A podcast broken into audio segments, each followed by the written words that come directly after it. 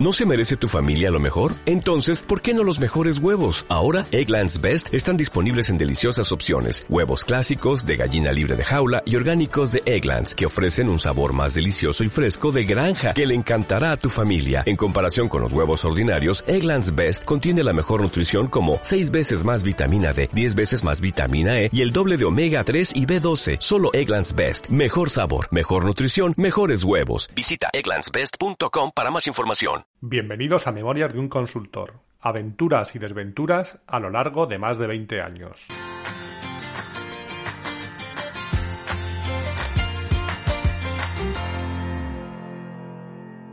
Hola, buenos días, buenas tardes o buenas noches y bienvenidos al episodio 70 de Memorias de un consultor.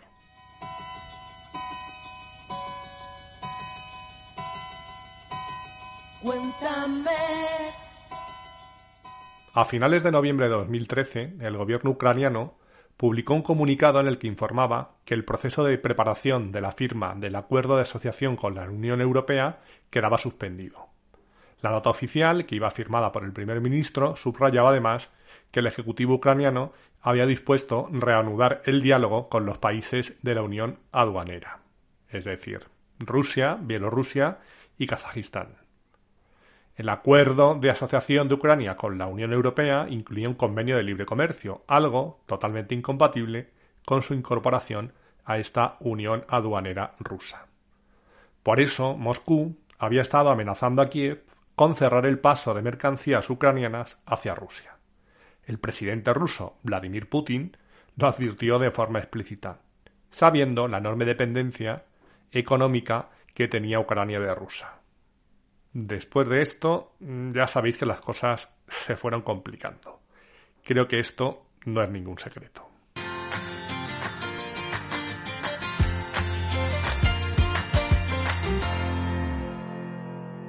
En el último episodio os contaba cómo el equipo de HR dentro de ZZC empezaba a crecer, a medida que nos iban saliendo oportunidades, con gente que venía de mi antigua empresa, muy a pesar de mis ex socios, gente que fichábamos de las que teníamos referencia y gente que estábamos formando, como contaba en el último episodio. Cuando llegué a ZZC había una persona que puntualmente había hecho cosas en algún cliente de HR, pero que realmente pensaba que no era lo que necesitábamos. O pensábamos. Hablo en plural porque no era una simple opinión personal, era algo consensuado entre varios, aunque la decisión de prescindir de ella la tomé yo en última instancia. Creo que lo comentaba también en el último episodio, cuando hablaba de los lazos en las empresas, porque en este caso la pareja de Azofaifa también estaba en la compañía, y con él no había ningún problema, al contrario. Y os decía que era una decisión consensuada, porque muchas veces yo puedo tener cierto feeling con alguien no muy positivo, pero entiendo que puede ser algo personal, no todo el mundo tiene por qué encajar con todo el mundo. Pero intento que eso no condicione mis decisiones ni, por supuesto, las relaciones de otros con esa persona. De entrada, no doy mi opinión. Es decir, yo puedo pensar que alguien vale más o menos, pero de primera no lo digo. Dejo que los demás interactúen con él o con ella y saquen sus propias conclusiones. Y pasado un tiempo, terminamos compartiendo opiniones. Y cuando todas van en el mismo sentido, la cosa está clara. Bien, pues recuerdo que cuando yo tenía más o menos claro que Azofaifa no encajaba en nuestro esquema, recibo una llamada de una vieja conocida que estaba en otra consultora. Vamos a decir que era Blanca Sevilla de Sui Generis. Hola Antonio, soy Blanca Sevilla. Quería comentar una cosa contigo para que luego no haya malos entendidos. Bueno, cuéntame. Pues nada, que resulta que vamos a fichar a una persona de tu equipo y no quería que te enteraras por ella ni que pienses que hemos jugado sucio. Ya le digo, amén, nada, mujer, no te preocupes, esas cosas pasan, la gente va y viene y tú no me robas a nadie, la gente se va donde quiere porque es libre. Bueno, ya, pero es que justo nos encajaba en lo que necesitamos, ya que es un perfil medio alto, que nos va a cubrir una posición importante en un cliente. Y le digo, ¿me puedes decir quién es? me dice, sí, claro, Azofaifa. Yo en ese momento tenía dos opciones. Terminar la conversación dándole las gracias por el detalle de haberme llamado y respirar porque ya tenía la solución para deshacerme de Azofaifa o ser sincero. Ser sincero con mi supuesta competencia y decirle, a ver, Blanca, que si lo que necesitas es eso, esta chica no es el perfil. Yo que tú seguiría buscando, porque por lo que me cuentas, creo que la cosa no va a ir bien. Y no os va a ir bien ni a vosotros con el cliente, ni a ella allí. Es decir, podréis aguantar la situación dos o tres semanas, pero enseguida se caerá por su propio peso. Y si te digo esto es porque te aprecio, porque realmente tengo claro que esta chica tiene que salir. Y con lo que me estás diciendo, me evitaría tener que pagarle una indemnización. Pero prefiero ser honesto contigo. Tenía esas dos opciones. ¿Os imagináis la que elegí? Sí, esa, la que pensáis. Con lo que la llamada terminó con Blanca dándome las gracias y a las pocas semanas Azofaifa salió despedida de ZZC con su correspondiente indemnización. Y si no recuerdo mal, no tardó en encontrar otro trabajo, en el que eso sí, duró unos meses.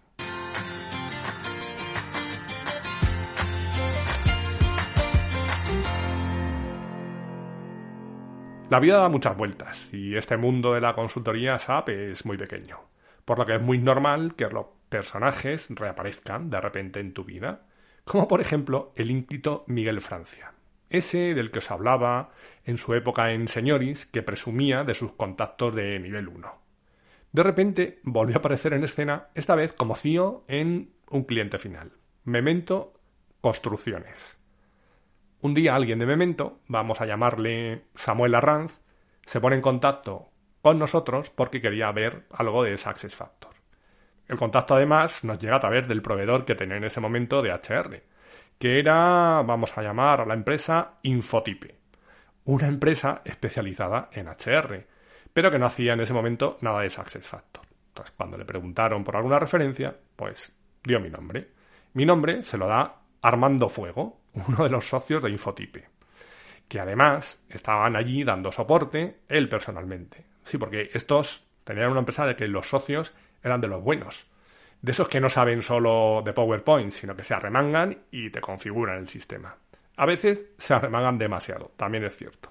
De hecho, en ese cliente entraron de manera temporal dos de los socios, el propio Armando y Adolfo, alguien que por cierto ya apareció por aquí, pero hace muchos episodios, pero esto no, no viene en caso ahora, era cuando estaba en otro sitio.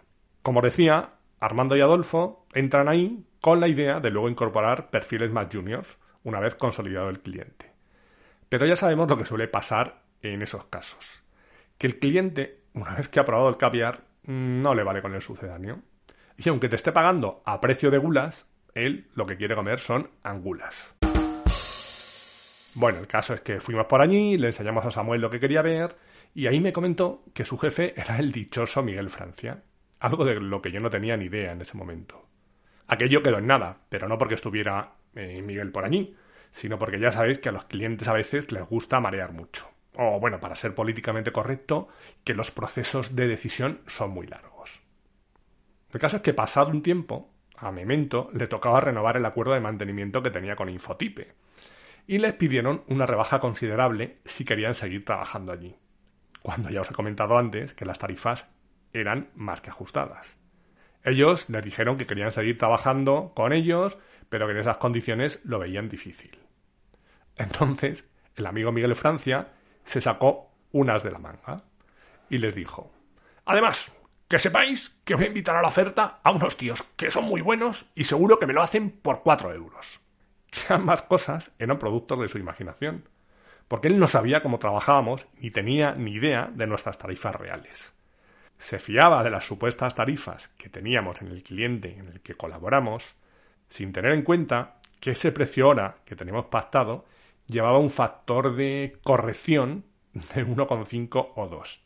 Es decir, que si el cliente nos pedía algo y yo pensaba que eso eran 100 horas, tenía que decirle que eran 150 o 200 para adecuar la tarifa pactada con la tarifa real. Pero claro, todas esas cosas a gente que se codea con gente de nivel 1 le quedaban muy lejos. El caso es que Armando tuvo claro que éramos nosotros y me llamó.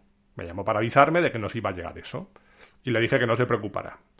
Que nos presentaríamos, pero que nuestras tarifas iban a ser sensiblemente más altas que las suyas. Puede que las compartiéramos. De hecho, fijaros si lo fueron, que cuando recibí el pliego con la oferta correspondiente, en el periodo de aclaraciones, les llamé y le dije, oye, creo que habéis cometido un error en el documento. O bien hay un error en la columna de las capacidades que pedís para los perfiles, o bien en la tarifa. Revisadlo, por favor, porque no tiene sentido. Con estos dos casos, lo que quiero dejar claro es que dentro de esta guerra que es la consultoría, hay gente que tiene sus principios y que no ve a los demás como rivales o enemigos. En el caso de Azofaifa, si yo no hubiera dicho nada, nos habríamos ahorrado la indemnización y un supuesto rival habría perdido credibilidad en un cliente. Y en el caso de Memento, podríamos haber optado por tirar las tarifas para meter la cabeza y después luchar por hacernos un hueco y sacar dinero por otro lado. Aunque sinceramente, a mí ese tipo de apuestas nunca me han gustado. Para apostar, me voy al casino.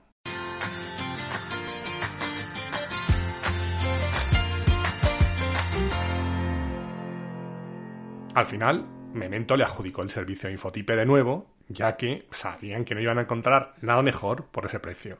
Incluso creo recordar que mejoraron algo las condiciones. Y finalmente consiguieron incorporar otro tipo de recursos. Entre ellos uno nuestro, Chulú, uno de los jovenzuelos que habíamos estado formando. Chulú era un personaje un tanto especial. A ver si pensáis que pongo los motes aquí a la ligera. Y aunque trabajando no era malo, es cierto que era peculiar. Recuerdo que cuando llevábamos unos meses trabajando con ellos, me dice que si podíamos quedar un día para comer. Le digo que claro, que sin problemas. Quedamos y me cuenta que él se había dado cuenta de que Infotipe nos estaba pagando una tarifa por sus servicios y que nosotros le pagamos a él una nómina que no se corresponde con la tarifa que nos pagan por él. Es decir, con casi 30 años estaba descubriendo cómo funcionaba el mundo. Yo le dije que sí, que eso era así, pero en este caso tampoco es que nos lleváramos un margen demasiado alto y que el negocio funcionaba así. Yo te pago una nómina todos los meses y me preocupo de vender tus servicios por un dinero que me permita pagarte esa nómina e incluso ganar algo de dinero. Y me dice, bueno, ya, pero es que había pensado que mejor llevármelo yo todo. Todo esto, de buen rollo, el tío me lo decía como lo más normal del mundo. Y yo le dije, bueno, es una opción pero para eso te tienes que pirar de la empresa, hacerte freelance y pedirle a Infotipe que te subcontrate. Si quieres, lo hablo con Armando, nos damos un plazo y le digo que, tienes esa idea. Y me dice, no, si con Armando ya lo hablé el otro día. Y le digo, ah, ¿y qué te dijo? Que, lo contigo, que él no tiene líos. Yo le dije que no había problemas, que lo hablaba con él, pero que no tenía muy claro que le cuadrara eso. Y me dijo, Joder, no entiendo por qué no. Yo estaría dispuesto hasta que me pagaran un poco menos de lo que os paga a vosotros. Estaba claro que en el universo paralelo de Chulú las reglas eran distintas e iba a ser difícil que le hiciera entender cómo era la vida real. Cuando terminamos de comer, llamé a Armando y me dijo, tío, yo cuando me lo estaba planteando pensaba que había una cámara oculta.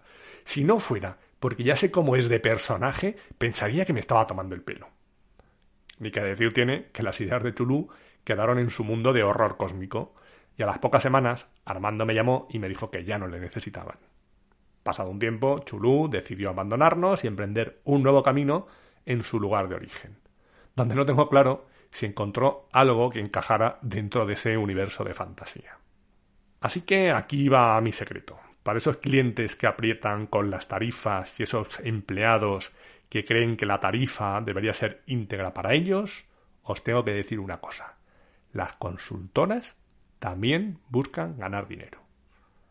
Y sí, tengo claro que en el lado de las consultoras también se llevan abusos y atropellos. De hecho, os voy a contar un episodio muy concreto, en el que aparece también la gente de Infotipe, entre otros. Pero eso ya la semana que viene, que se nos está alargando la cosa y ya sabéis que no me gusta que esto se haga excesivamente largo.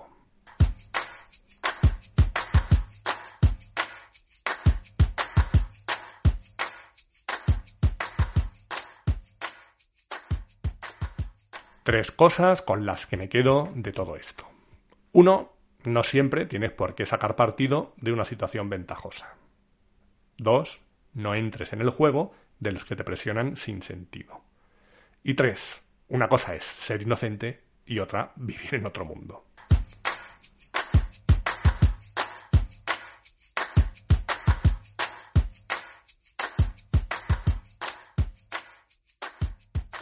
Y hasta aquí hemos llegado hoy. Ya sabéis que podéis encontrar un nuevo episodio el próximo miércoles a eso de las 8 de la mañana, hora de la España peninsular, una hora menos en Canarias, aunque cada uno lo escuchará cuando le dé la gana. Podéis encontrar todos los episodios del podcast en la página memoriadeunconsultor.com, donde estaré encantado de recibir vuestros comentarios.